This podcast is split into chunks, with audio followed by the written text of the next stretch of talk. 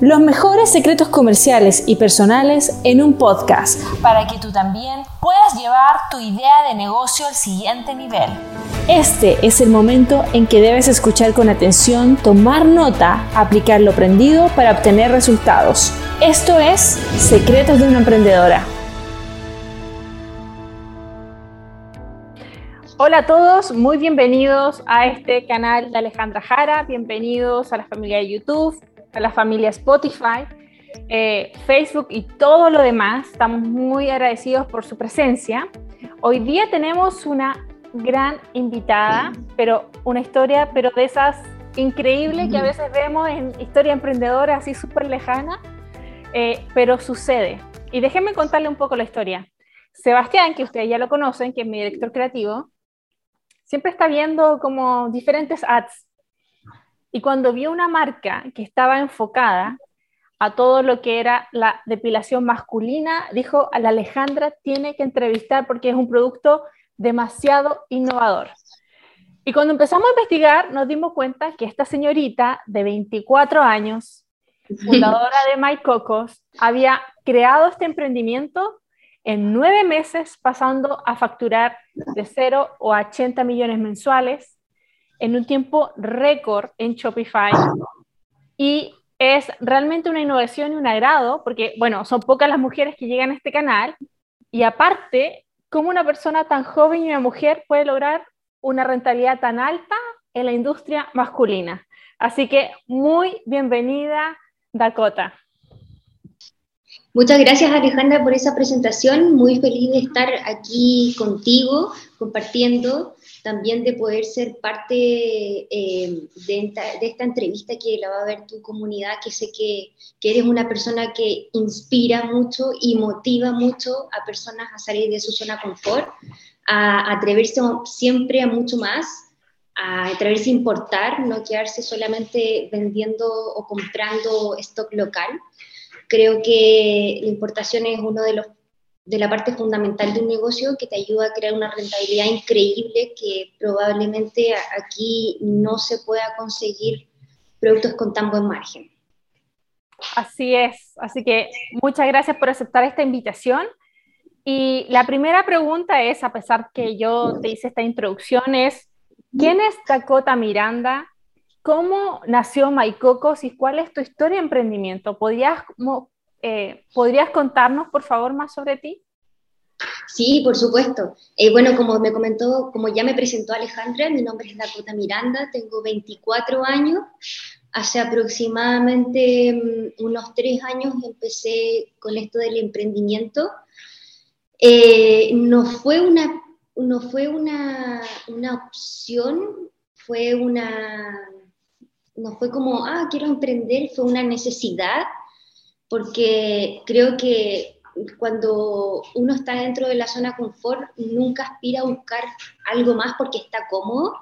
En mi caso, yo quedé embarazada y la verdad es que en mi trabajo dijeron como que no, ya no se puede seguir trabajando aquí, entonces obviamente... ¿A qué edad quedaste embarazada? Hace, mi enano tiene tres años actualmente, eso fue en el 2016, final del 2016 que quedé embarazada y, y, desde ahí empecé de una vez a, a, buscar qué hacemos. Entonces, mi primer socio fue mi, mi, pareja, empezamos a ver qué vendemos, empezamos comprando productos Pero, locales. entre medio, ¿cómo lo hiciste? Dijiste, con lo que tengo yo emprendo, hiciste un pequeño curso, pasaste por la universidad, high school, técnico, No, para nada, yo soy gastrónoma, y al principio empecé vendiendo por el típico marketplace de Facebook. Cuando empezamos a agarrar un volumen, a todo esto el capital inicial fueron 50 mil pesos, no hubo nada más que eso, eso fue el, el, primer capital inicial. Quiero mencionar mucho eso porque siempre la cabeza del emprendedor piensa en, ah, pero es que no tengo el dinero para emprender. No es el dinero, es la buena idea de la mano de la buena ejecución. La tres cosas juntas creo que llevan a buenos resultados. Empezamos a vender a través de, de, Marketplace de Facebook, las entregas eran totalmente informales, hacíamos entregas en cada estación de metro. Después, cuando el volumen ya se hizo muy grande, las entregas eran solamente en la combinación de las estaciones de metro. Después pudimos empezar a hacer despachos a domicilio, después empezar a hacer envíos a regiones. Después de esto ya el volumen era más grande, nos asociamos con otras personas, eh, nos formalizamos, porque creo que en un momento eh, no estar formalizado nos limitaba un poco a seguir creciendo. ¿En qué nos limitaba? Nos limitaba en automatizar procesos como, por ejemplo, que el retiro de los couriers fuera en nuestra bodega, en nuestra casa. Perfecto. Y no tener que ir nosotros a la sucursal, porque o si no, no te permiten abrir una cuenta empresa. Y, y, nada, después de eso nos volvimos a asociar con otras personas, que estas personas eran, digamos, su, su power era el tema de las importaciones. El de nosotros, nuestro power en ese momento ya era el tema de marketing y las ventas.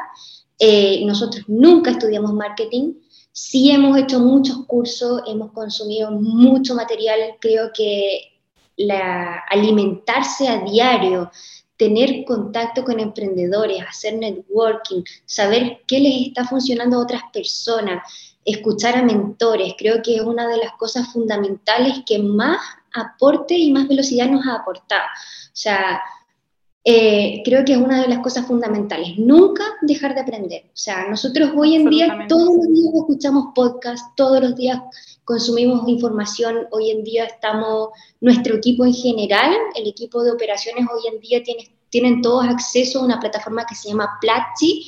Platzi es una universidad online en el cual se pueden aprender una infinidad de temas, desde habilidades blandas, finanzas, e-commerce, o sea, tiene un montón de ramas que creo que es necesario meterse esa información en la cabeza para poder seguir creciendo, porque si no, llega un momento donde el ego dice, no, pero si tú lo sabes todo, pero no es así, uno todos los días tiene cosas nuevas por aprender, todos los días se encuentra con, con nuevos problemas que a veces uno no los sabe solucionar y tiene que ver un poquito afuera de la caja y ver cómo lo solucionaron otras personas, cómo lo están solucionando grandes empresas y, creerse el cuento. Esa es una de las cosas importantes.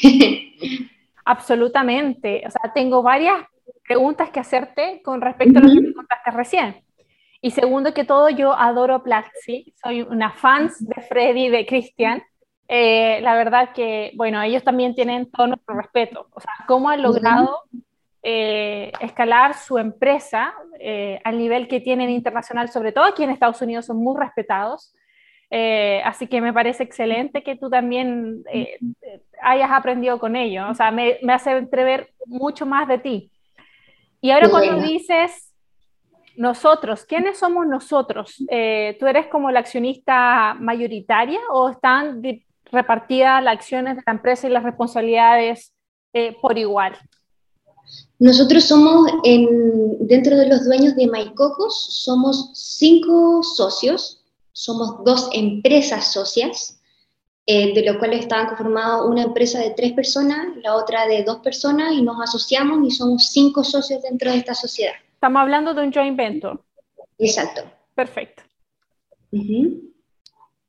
Y dentro de ello, dos de, tres de nosotros participamos desde adentro del negocio eh, dos de ellos dentro de la parte del marketing en específico, que se encargan de las campañas de Facebook Ads, Google Ads, campañas de mailing, eh, todo lo que es cargar los productos a la web, las configuraciones, etcétera.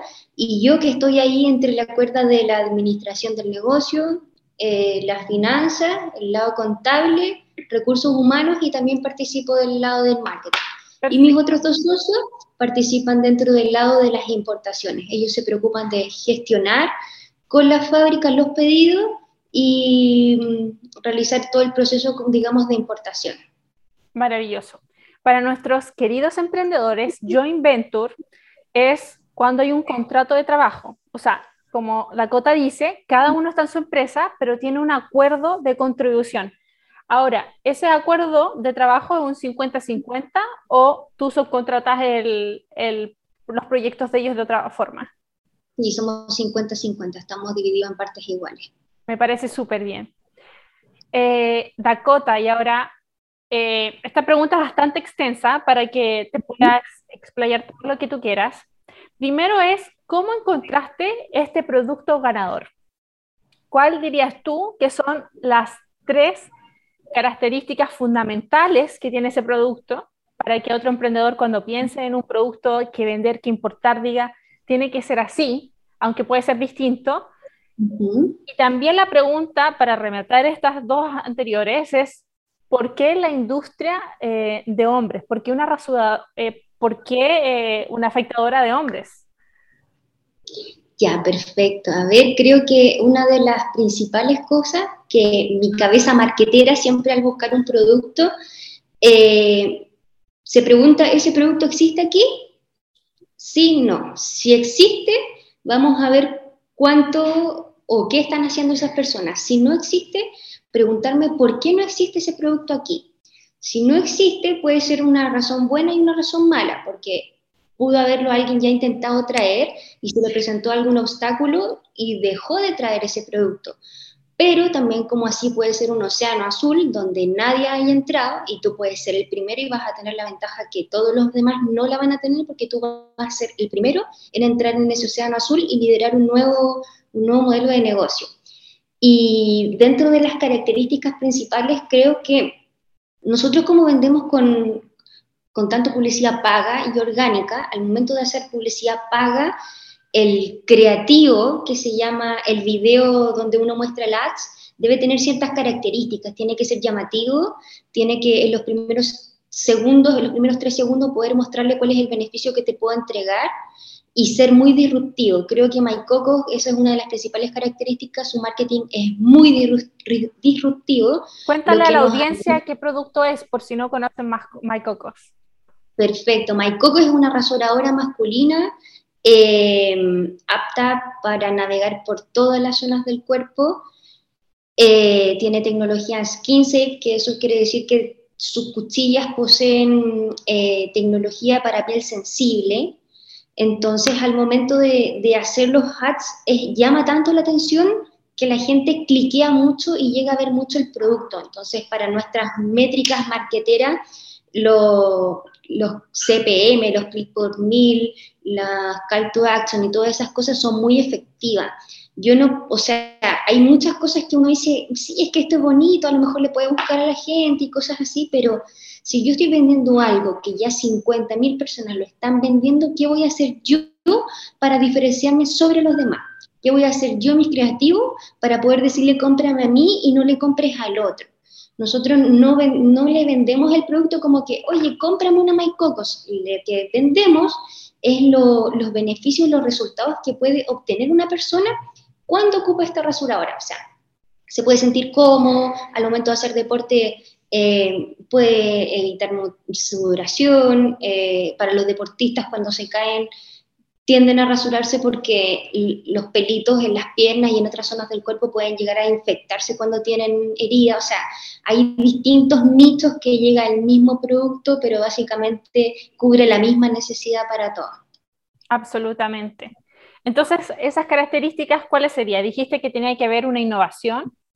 Sí, tiene que ser un producto que se destaque sobre los demás. Si es que ya existe ese producto aquí, tiene que ser un producto eh, que tenga buen margen, porque si quiero hacer un buen margen? Un buen margen. ¿Cuántos dólares estamos hablando o pesos chilenos? Si el producto me cuesta 10, ejemplo, si tengo un producto que me cuesta 10 mil pesos, no lo puedo vender a 5 mil pesos porque normalmente hacer publicidad por Facebook tiene un CAC, que es un costo de adquisición, nuestro costo de adquisición está en promedio entre los 5 mil, 6 mil pesos, entonces yo tengo que tener el margen para, en nuestro caso ofrecemos envío gratis. Entonces, ¿qué tengo que cubrir? Tengo que cubrir el costo del packaging, tengo que cubrir el costo operativo, tengo que cubrir el costo del envío, tengo que tener el margen para poder darle a Facebook su, su, tajada y también si lo quiero meter en un marketplace, el marketplace me va a cobrar entre el 15 y el 20% de la comisión. Entonces, tiene que tener todo ese margen para que cuando lo vendan no queda en mil pesos de ganancia o no queda en números negativos, que creo que ese es uno de los principales errores que uno tiende al principio cuando emprende a no calcular, a empezar a vender, a vender. Absolutamente y no se preocupa de cuánto estoy gastando, cuánto estoy ganando, cuánto de nada. Y creo que llevar ese registro en un Google Sheets, en un Excel o en una herramienta tan básica y gratuita es una de las cosas fundamentales. Absolutamente, yo también he estado ahí. Pero hablemos de márgenes de ganancia para terminar este punto. Bueno, ¿qué margen de ganancia para ti después de todos los costos es bueno para una tienda e-commerce? Yo siempre hablo de un 40%, pero no sé si estoy siendo eh, muy poco atrevida. Sí, entre un 40 y un 60%, que el producto yo le pueda sacar tres veces el valor por lo menos. Creo que ese es un número bastante sano, porque me va a permitir ofrecer promociones, si entro en un ciber o en un black, poder bajar mi precio, meterme todo en esas promociones. Hay canales como Mercado Libre que en un día te ofrecen como baja el precio y es una oferta relámpago y uno vende, pero ¡pum! Si en un día vendes 30, en un día puedes llegar a vender 90, el triple. Y para eso se necesita margen porque si no, no puedes ingresar a todas esas promociones. Absolutamente, sí, absolutamente. Bueno, ya vimos cómo elegiste tú este producto. Ahora vamos por el tema de proveedores. Em, ¿Cómo importa desde China? Yo sé que trabajas con, con, tus socios que son expertos en importaciones, pero igual eh, me gustaría que nos contaras cómo es tu proceso de importación, cómo encontraron proveedores y cuáles son los problemas que se puede enfrentar una persona cuando va a comenzar a importar desde China. ¿Qué es lo más importante que les aconsejarías según tu experiencia de vida? Mira, según mi experiencia que he importado por o he buscado los proveedores por distintas formas, eh, porque también tenemos otras tiendas en que ocupamos distintas estrategias. Una de ellas es importar a través de Alibaba. Si importo a través de Alibaba es muy importante que tenga como los sellos, las certificaciones de que la, la tienda existe realmente física que alguien fue, la visitó y sí, de verdad esta tienda es real. Si voy a hacer un pedido, antes de hacer un pedido que pida un sample, que es un ejemplo del producto, porque lo que uno quiere versus lo que le dice al, al proveedor, a veces no se termina entendiendo de la misma forma y creo que es muy necesario que si yo quiero hacer esta botellita y esta botellita tiene un logo acá, que ellos me manden ese sample, yo lo vea, lo aprueba, le hago las modificaciones y de ahí para adelante empiece a hacer el pedido de mil o diez mil unidades. Antes no. Porque me ha, pasado, me ha pasado que la inexperiencia en un principio me llevó a hacer pedidos de productos que cuando me llegaron, no, esto yo no era lo que quería, no, pero ya, vamos a tener que darle, pero, pero bueno, fueron errores que se fueron presentando del momento. Otra opción también, cuando ya tienes un poquito más de, de, flujo de caja y quieres empezar a delegar los procesos, es buscarte un agente.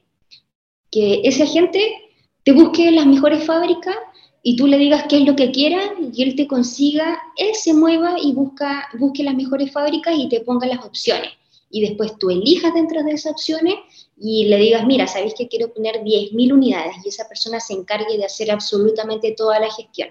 Pero eso lo recomiendo solamente cuando tú ya tienes caja para poder delegar ese proceso y cuando tu tiempo vale mucho más, cuando tus horas valen mucho más de lo que le puedes pagar a esa persona, pero antes no. Perfecto, sí. Los consejos que da Dakota yo siempre se los he dicho. O sea, imagínense, si nosotros que hablamos bueno, yo hablo chino mandarín, pero si nosotros hablamos español y nos, eh, no nos entendemos, imagínense lo que es hablar con una persona de otro país, de otra cultura, que habla muy mal inglés y nosotros que hablamos a lo mejor al 3 y al 4 el inglés, esto no se entiende, entonces es súper importante que inviertan en una muestra y verifiquen su proveedor antes de hacer negocios, antes de entrar a las grandes ligas. Así que eh, gracias, eh, Dakota. Y para rematar este tema, desde el momento en que tú contactas un proveedor, empiezas a estudiarlo, hasta que pides la muestra y luego la importación final, ¿cuánto tiempo te toma? Normalmente en cinco días el tema de la negociación de la muestra o el afinar detalles, el envío casi de la muestra siempre es por aire, eh, para que no se demore tanto, aunque salga más caro, pero el tiempo vale más caro de lo que me puede costar en, el momento. Eh, yo creo que, y si, mm, los tiempos de producción de la fábrica normalmente siempre van entre 15, 20, 25 días desde que le hago el primer pago, el 30%. Y, después ya el, el, tiempo de la última milla va a depender si es que lo quiero traer por aire o por mar. Si lo quiero traer por aire, 12 días ya está aquí puesto en Chile. Si es que lo quiero traer por mar, eh, entre 35 y 45 días aproximadamente y en aduana se queda unos 2, 3 días normalmente en promedio, que es como el proceso de desconsolidación, donde ellos descargan el container, te envían cuánto es lo que tienes que pagar de impuesto de aduana y lo recoge el camión y te lo lleva finalmente hasta la bodega o hasta tu casa o hasta donde quieras desconsolidar tu carga. Perfecto. ¿Y cómo lo has hecho tú? Porque, bueno, tú sabes, eh, cuando tú recién empezaste a importar, bueno, tú empezaste a importar cuando ya había comenzado la pandemia y los precios ya estaban altísimos. Sí. Pero aún así, de noviembre del año pasado hasta hoy día, estamos hablando de que has igual estado dentro de esta ola de la crisis de los contenedores. ¿Cómo has manejado tú esa crisis para poder hacer eh, esta empresa rentable? Ahí sí. Dakota, ¿me escuchas? Ahora sí, discúlpame que se, me había, se me había cortado la, la comunicación. Ya, no importa, te voy a repetir la pregunta te decía, bueno, cuando tú comenzaste a importar, que era en noviembre, fue en plena crisis de contenedores, pero aún así, eh, en los últimos seis meses eh, se ha acentuado mucho más. Entonces, ¿qué has hecho tú para que esos costos de importación, que ahora están mucho más altos de cuando comenzaste, te hagan un negocio rentable hoy de igual manera y puedas correr tu empresa?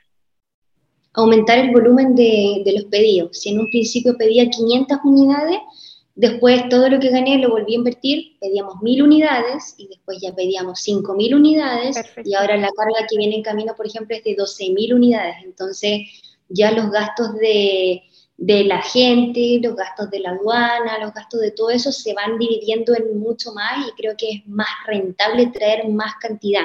Pero la, la verdad es que cada vez que pedimos el valor de, de la importación es más alta. O sea, sobre todo ahora este último mes por ejemplo, dijimos como que, oh, wow, mira, esto nos costaba antes y esto nos cuesta ahora. Ha subido prácticamente casi tres veces el valor de la importación. Sí, es verdad.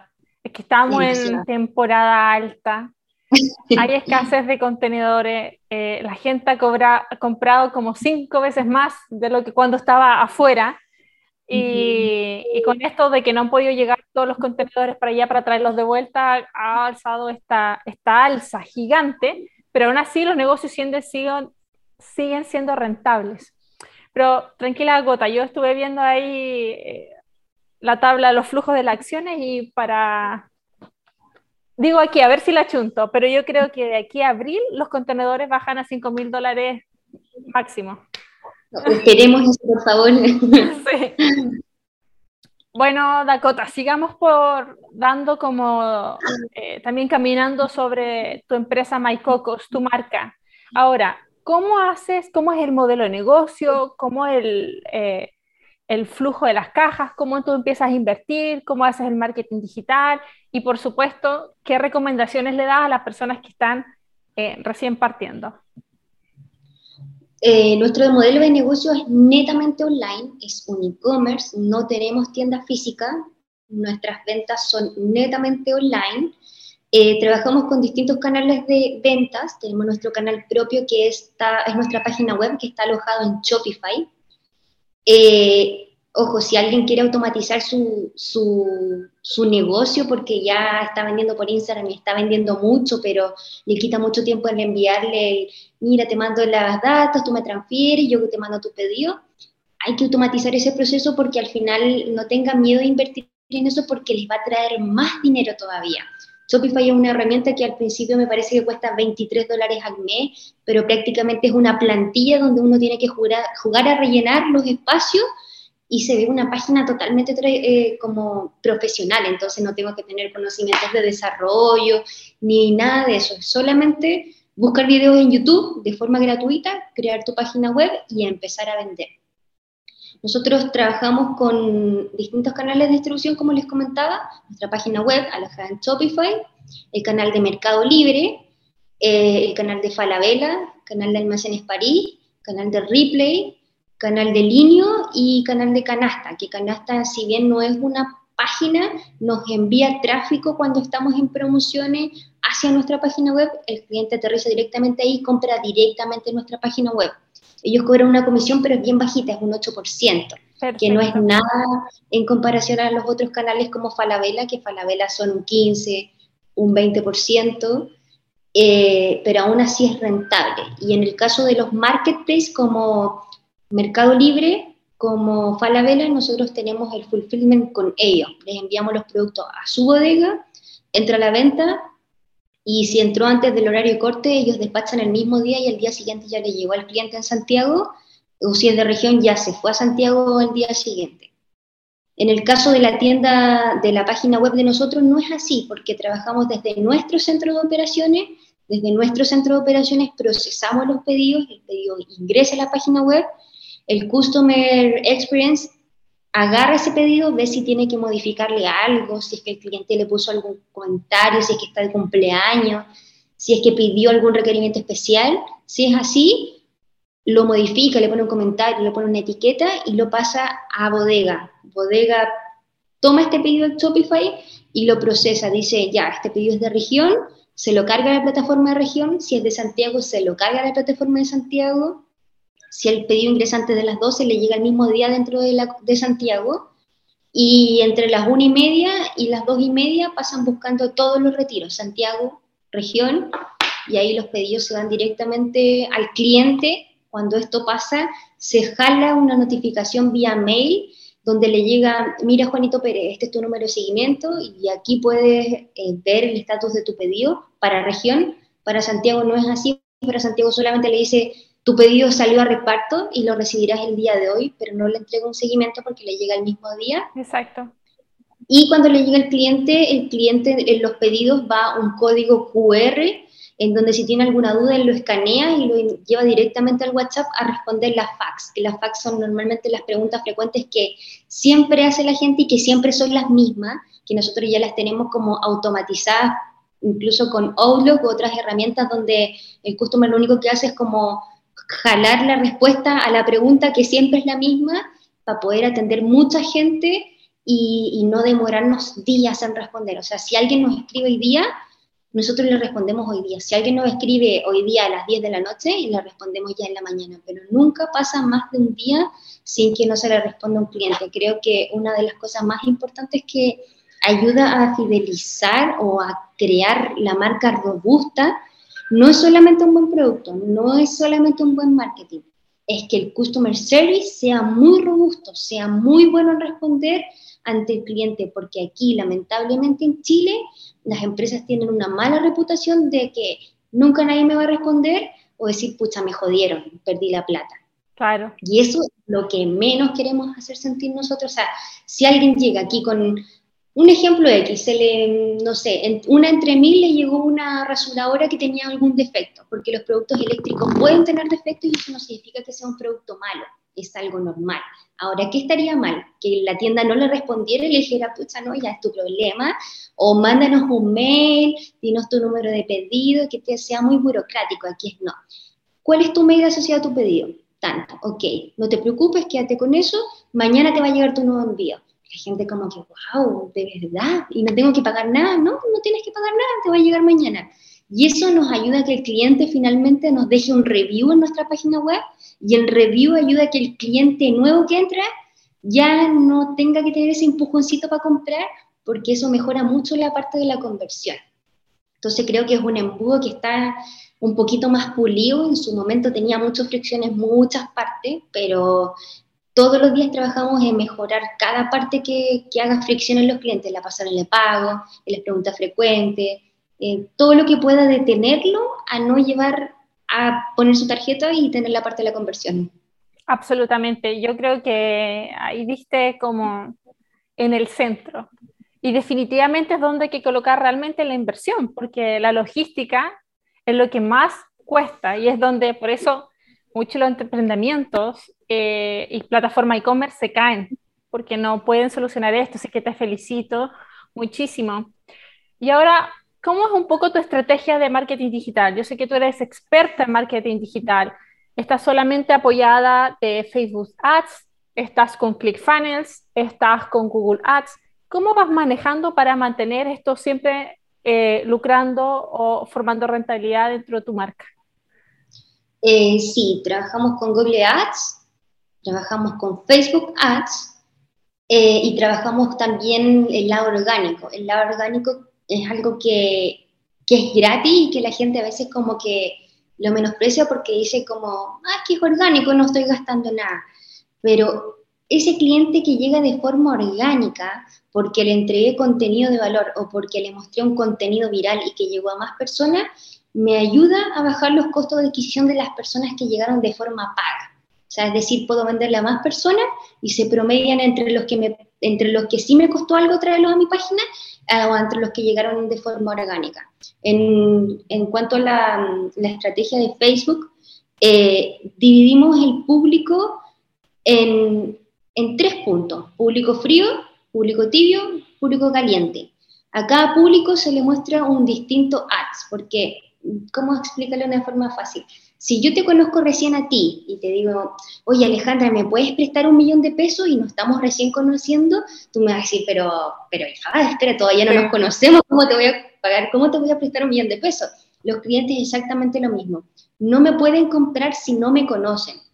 Primero hay un proceso de educación que es para el cliente frío, el que nunca ha tenido interacción con nosotros, que es el que le despertamos ese interés, después el público tibio, que el público tibio ya normalmente es un retargeting, porque ya le aparecimos una vez y ahora necesitamos volver a salirle, volver a salir, volver a salir, para que finalmente terminemos convenciéndolo a ser un público caliente, que el público caliente ya es el cliente que convirtió y que le puedo ofrecer upsell, que vino por este producto y le ofrecí este para que se lo llevara junto, y la recompra, que es lo más importante. Para nosotros lo más importante no es el cliente nuevo, es el cliente que retengo, porque ese cliente que retengo es un cliente que tuvo una buena experiencia, que probablemente me va a recomendar con más personas y el marketing de boca a boca es el marketing que más tiene peso eh, sobre todo, si yo te recomiendo a alguien, uno ni siquiera duda en buscar la descripción, ah, sí, ya me lo recomendaste, listo, voy y compro.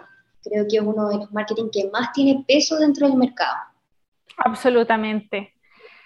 Dakota, y para las personas que están, que se quieren aventurar o que ya están partiendo en este negocio, ¿cuáles serían los tres consejos que tú les darías? El primer consejo creo que es uno de los más importantes y de lo que siempre digo es que no necesitamos estar listos para partir. A veces la mente es muy perfeccionista, piensa como en cosas como, oye, es que el logo que tengo no es tan bonito, es que yo no sé ocupar Instagram, es que tampoco entiendo Facebook Ads, es que cómo voy a cobrarle a la gente, es que cómo voy a entregarle. A medida que se vaya presentando cada problema, resolvámoslo, pero no seamos tan ansiosos en tener que tener todo tan planificado. Si pensamos en estar listo para partir, nunca vamos a partir, porque realmente siempre que digamos como, ay, ahora vamos, nos vamos a dar cuenta que nos falta algo. Y eso nos va a hacer perder experiencia, porque los errores van a ser la única cosa que nos van a dar la experiencia. Los errores y que alguien te cuente, mira, me pasó esto, no lo hagáis así, que te acorten el camino. Para eso hay mucha información gratuita en Internet. Ya hay gente en Google, o sea, en YouTube que te cuenta, mira, yo tuve este negocio y cometí este error. Y uno, ah, ya, ok, yo no voy a hacer eso porque ya me está diciendo que no me le funcionó, entonces, ¿para qué voy a hacer eso?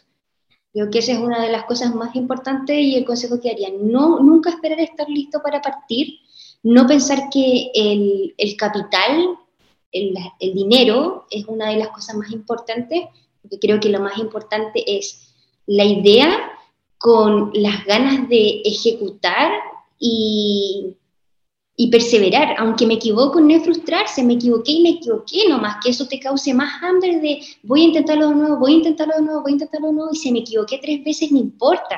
Hay cuatro, cinco, seis, siete, ocho, nueve oportunidades para poder seguir intentándolo y que no te cause frustración. Y lo otro es eh, aprender a manejar el ego cuando uno piensa que sabe sobre algo siempre estar abierto a que alguien te pueda seguir enseñando cosas. Si yo hacía esto así y me estaba funcionando bien, eh, siempre está abierto a escuchar cómo lo están haciendo las demás personas porque de ahí puedo rescatar muchas ideas para poder seguir optimizando muchas más cosas dentro de mi negocio. Nosotros hay muchas cosas que no funcionaban bien, pero cuando me junté con alguien y me dijo, pero yo lo hago así, y yo, ah, sí, pero sería mejor, eh, tu idea es mejor que la mía, vamos a aplicarla Entonces hay que estar muy abierto a seguir innovando y, y darse la oportunidad de que alguien más te dé feedback, que normalmente a uno eso le incomoda, que alguien te diga que lo está haciendo mejor que tú, mientras que eso debería ser una inspiración para decir, wow, está funcionando, para allá voy, voy a captar tus ideas. Absolutamente. Dakota, muchas, muchas gracias por todo lo que has compartido con nosotros. Eh, ha sido un contenido de gran valor porque es muy distinto ver a alguien en persona, por lo menos para todos los emprendedores que están en este canal, contando su experiencia real que verlo en un artículo o en una revista de emprendedores. Así que muchas gracias. Gracias a ti, Alejandra, por la oportunidad. Espero que esta información eh, empodere a muchas personas y que se cuestionen en chuta, de verdad, ¿por qué no he empezado? O sea, que partan, no necesiten estar listos, partan con lo que tengan que, que dar. Si tienen una idea, analícenlo un poquito, nunca intenten siempre tomar menos riesgo, esté muy barato eh, y muchas veces, creo que es uno de los mejores consejos también que puedo dar. Y, y, nada, felicitaciones a todas estas personas que están dentro del mundo del emprendimiento, creo que son personas muy valientes, que día a día en un principio ni siquiera tienen sueldo. Por ejemplo, yo hace muy poco me pago sueldo, trabajé mucho tiempo por amor al arte, pero porque veía el retorno en un largo plazo. Sabía que todo iba a llegar en algún momento y creo que lo único para llegar a eso es ser perseverante. Absolutamente. Muchas gracias, Dakota. Dakota, aquí tenemos un juego para cerrar y que es que tú me puedes hacer cualquier pregunta. Y con eso ya cerramos y te doy muchas gracias por tus palabras. La verdad que, bueno, tú y yo empezamos igual. Tú empezaste con 50 mil pesos, para que no sepa, era alrededor de, ¿cuánto podría ser? 35 dólares. Y yo y de la misma manera empecé con las importaciones así, así que eh, que no se confundan que tienen que empezar con un gran capital. Totalmente. Ya, genial. Entonces yo te hago una pregunta a ti ahora, ¿verdad? Sí.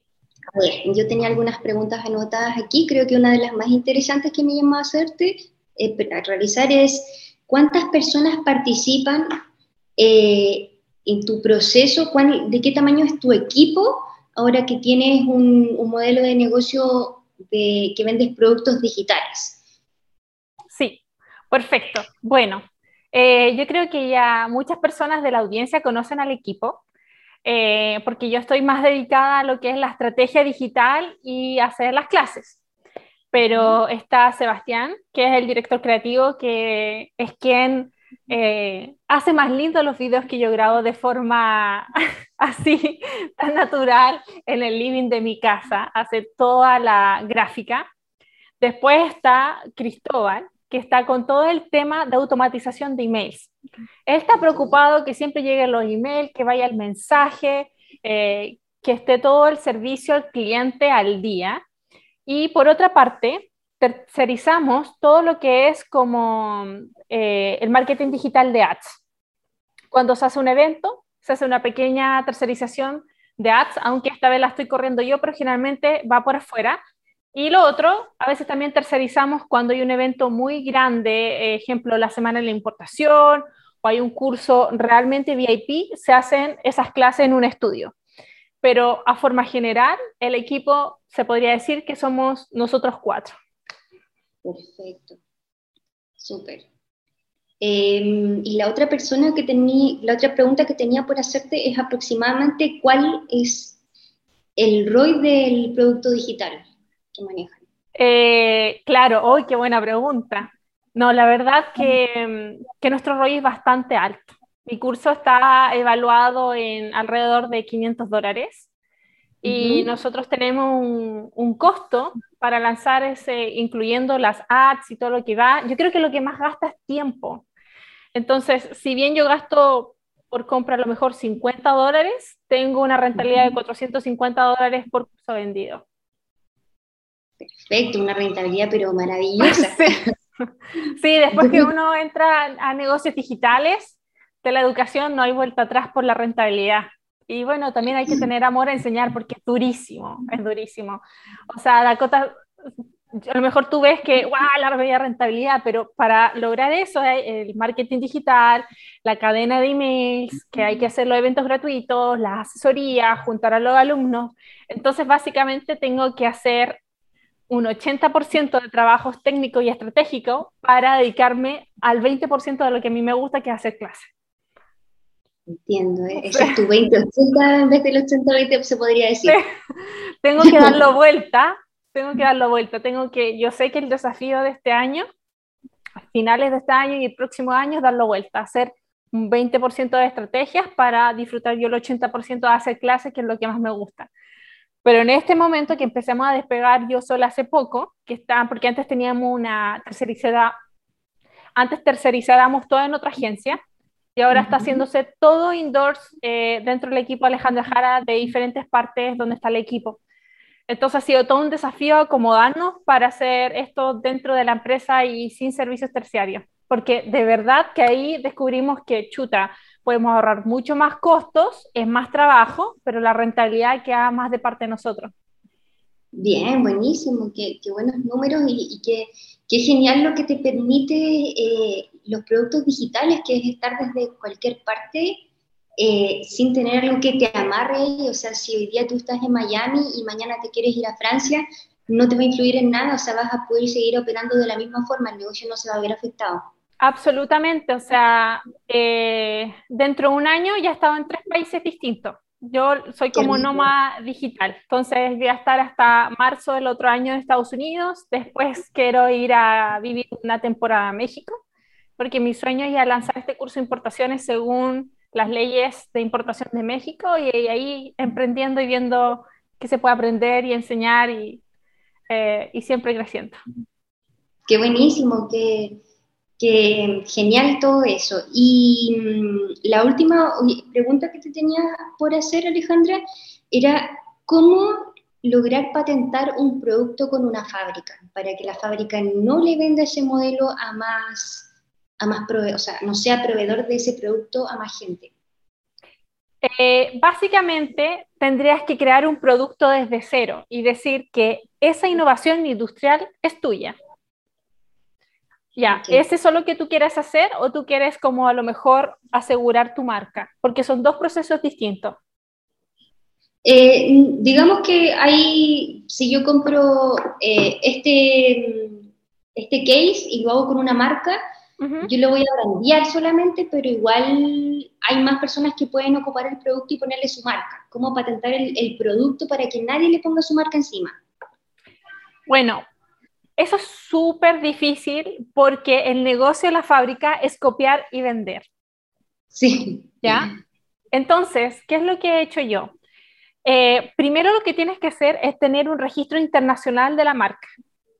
¿Ya? Okay. Ese es como el primer paso para abarcar esto, lo que pasa con China. ¿Por qué? Porque es muy difícil que nosotros nos enteremos que tu producto se vaya a distribuir en China con tu marca. Pero como China es como más relajado y tiene tanta copia y no he querido revalorizar eso porque van a caer muchos negocios, lo que sí tú puedes hacer es ir patentando tu marca por diferentes países para que cuando llegue a la frontera digan esto no entra si no tiene los papeles y es declarado contrabando. Y esto es lo que pasa con diferentes grandes marcas. O cualquier persona que hoy importa por AliExpress algo Disney no entra a Estados Unidos, a Chile, a Perú, porque las reglas dicen que no pueden entrar productos de marca registrada si no están con los papeles de importación o de distribución oficial, que tiene que tener tu autorización. Ya, eso es uno. Hay que eh, limitar, eh, de esa forma, registrando la marca, tú limitas que entre productos de otros países de, de, Latinoamérica. Y dentro de China, lo que tú puedes hacer, eh, que lo dudo, lo dudo, eh, es cuando ya tengas como contratos muy grandes, 100 mil dólares hacia arriba o 200 mil dólares hacia arriba, ya haya una personalización del producto y digas que ese producto con esos colores y esas características y tu marca no puede ser tampoco distribuido eh, dentro de China. Em, pero es muy difícil que un proveedor firme un contrato de eh, de privacidad o de no disclosure de ese nivel. Siempre es, es mucho mejor eh, eh, registrar la marca en diferentes países y eso te va a permitir a ti también, cuando tú quieras ahora entrar a Estados Unidos, que nadie más lo haga por ti. Tú puedes tener distribuidores oficiales, puedes tener diferentes marcas, contratos con tiendas online, pero tú vas a ser, seguir siendo la dueña de tu marca y te tienen que pedir autorización a ti para vender al otro lado. Y eso lo encuentro yo más eficiente eh, que firmar contratos porque eh, dentro de China, porque al final el negocio está fuera de China. Claro, sí, exacto. Excelente consejo, Alejandra. Muchas gracias. No, a ti, Dakota. Así que muchas gracias por tu entrevista y, y lo que necesites, estamos aquí a la orden. Lo mismo digo por este lado. Si quieres llevar tu idea de negocio al siguiente nivel, contar con consejos comerciales comprobados, evitar errores en el futuro, saber cuáles son las técnicas y herramientas que tú necesitas para implementar en tu negocio, busca mis cursos y asesorías en www.alejandrajara.com. Muchas gracias y nos vemos muy pronto en un capítulo de Secretos de una Emprendedora.